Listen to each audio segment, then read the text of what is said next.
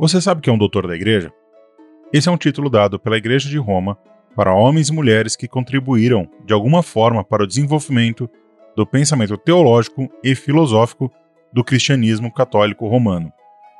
Figuras católicas proeminentes como Agostinho de Hipona, Jerônimo, Ambrósio, Anselmo e Isidoro de Sevilha estão listados como doutores da Igreja.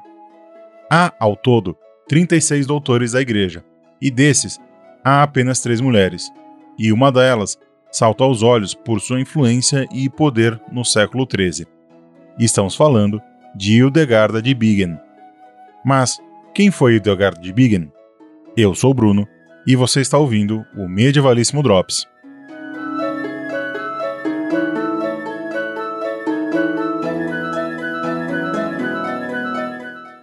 Nascido de uma família da pequena nobreza renana em 1098, na cidade de Beremernheim, perto de Mainz, Hildegarda de Bingen possui uma trajetória, no mínimo, peculiar. Afinal, por conta de sua obra nos mais diversos campos do conhecimento e suas supostas visões, a elevaram a um posto de extrema importância, ao ponto de ser conselheira do Papa Eugênio III, além de ter mantido vasta e importante correspondência. Entre os seus destinatários encontram-se nomes como o imperador Frederico Barba Ruiva e os abades Pedro o Venerável e Bernardo de Clairvaux. Como era prática entre as famílias mais abastadas do período centro-medieval, Hildegarda foi enviada para um mosteiro ainda muito jovem.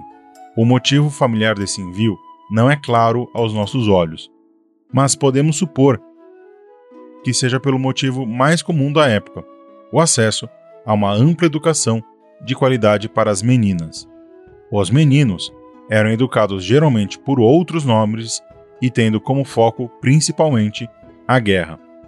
No mosteiro, dedicado a São Disibodo, ela é educada a ler e escrever em latim, tem acesso aos textos teológicos e filosóficos, é educada no canto e possivelmente nas artes visuais.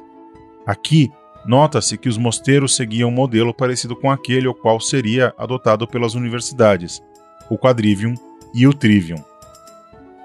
Em 1136, após a morte de sua tutora, Jutta, filha do conde de Sponheim, Hildegarda se torna responsável pela educação de suas irmãs, e foi a partir de então que ela passa a escrever os textos pelos quais ela ganharia fama, uma série de relatos sobre visões reveladoras que ela teria experimentado.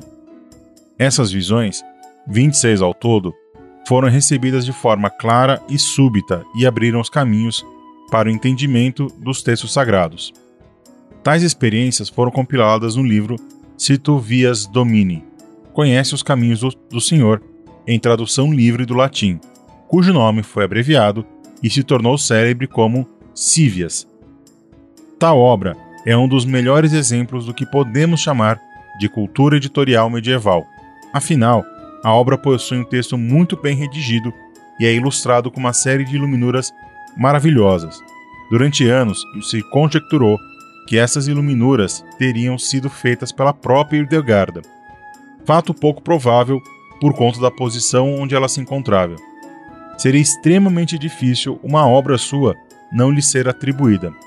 Porém, é muito provável que ela coordenou e orientou a feitura de tais iluminuras, e que elas provavelmente foram feitas por irmãs do mesmo mosteiro. Ossívias foi escrutinado pelo próprio Papa Eugênio III e por Bernardo de Clairvaux. Foi atestado como verdadeiro e então a fama de Hildegarda explodiu por toda a Renânia. E depois pelo próprio Império.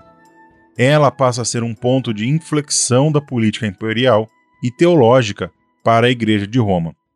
Sua obra na área da medicina passa a ganhar fama também. Ela escreve uma série de textos, entre eles Física e Causa e Curie, sobre o poder da medicina fitoterápica, sempre ligando a área com alguma moral cristã. Outro campo onde Edgarda se destaca é na música. Sua Sinfonia Harmoniae Celestium Revelationum é considerada uma das obras-primas do canto gregoriano, assim como a Orda Virtutum, uma peça moral e alegórica, também considerada um primor da música medieval. Por conta da amplitude e complexidade de conhecimentos exercidos por Hildegard, o historiador alemão Peter Donk a compara com outro polímata medieval, Avicena. Por conta de seu conhecimento dos mistérios revelados e importância para o desenvolvimento teológico e filosófico da Igreja de Roma, Hildegard de Bingen foi canonizada em 10 de maio de 2012. Houve outros dois processos de canonização, porém acabaram sendo inconclusivos. Em outubro do mesmo ano, ela foi declarada doutora da Igreja e Sibila do Reno pelo Papa Bento XVI. Sibila eram profetisas e oráculos da Grécia Antiga. Entre as mais famosas sibilas estão a do Oráculos de Delfos. Hildegarda de Bingen nos mostra como o modelo de mulher medieval aprisionada e oprimida tem pouco laço na realidade, ainda mais entre as mulheres da Igreja. Se houve algum lugar no Ocidente medieval que de fato foram pontos focais de progressismo e transgressão, foram os mosteiros femininos, muito longe do modelo submício e de obediência instantânea ao qual lhe foi imputado o tempo presente. E uma dessas campeãs desse valor indômito é, sem dúvida, Idelgarda.